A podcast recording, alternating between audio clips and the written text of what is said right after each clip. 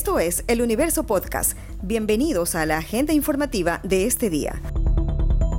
Hoy es martes 9 de noviembre de 2021. Lo saluda Juan Pablo Pérez.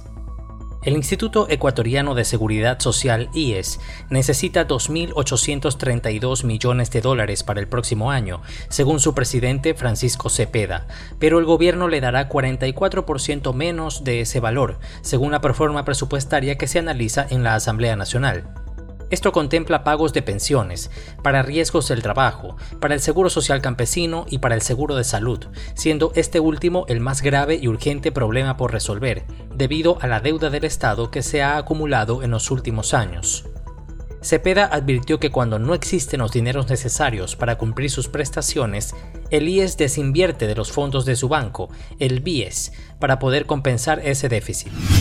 Una empresa de Alex Saab, presunto testaferro del presidente venezolano Nicolás Maduro, adeuda al Servicio de Rentas Internas, SRI, unos 558 mil dólares, según informó Andrés Ordóñez, funcionario de esa entidad tributaria.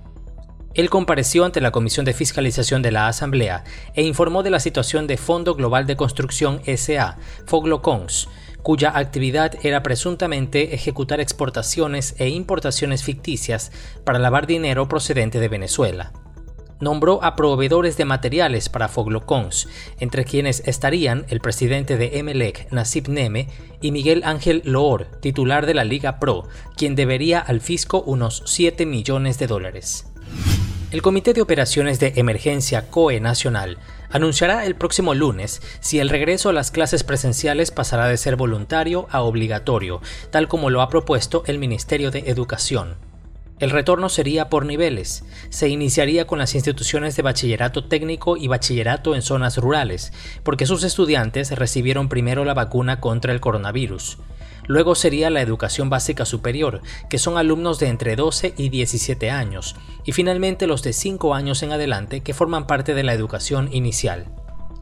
La subsecretaria de Educación de la Zona 8, que comprende a Guayaquil, Durán y San Borondón, Yadira Blackman, indicó a El Universo que 335 planteles del área han vuelto a clases presenciales de manera progresiva y voluntaria, sumando más de 40.000 estudiantes.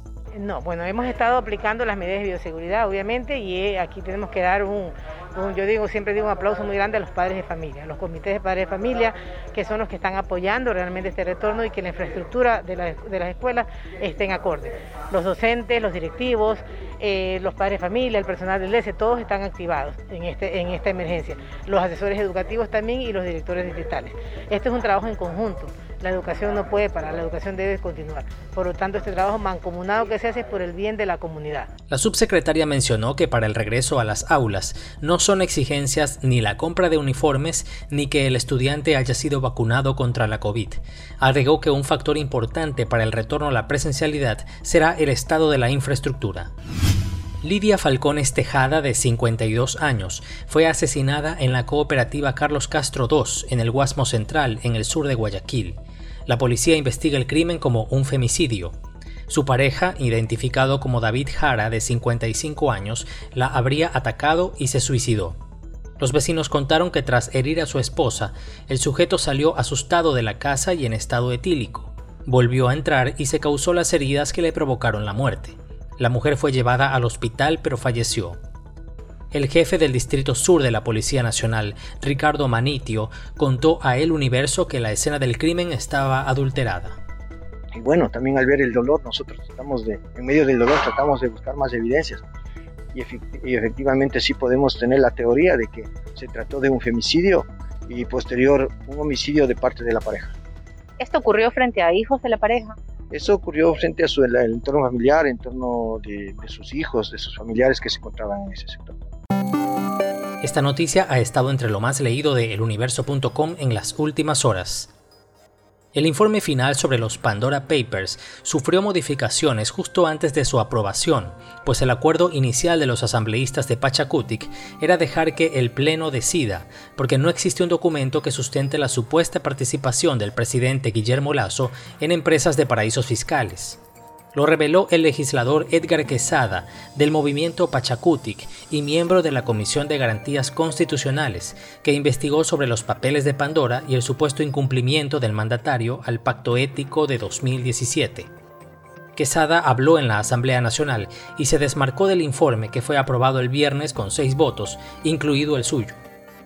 Porque miro que a último segundo cambian dos situaciones que no debieron haber cambiado y que por lo que se acordó en un primer momento, por el que íbamos a votar los cuatro compañeros del movimiento Pachacuti. En ningún momento se acordó, de acuerdo al artículo 130, numeral 2, no se acordó eso.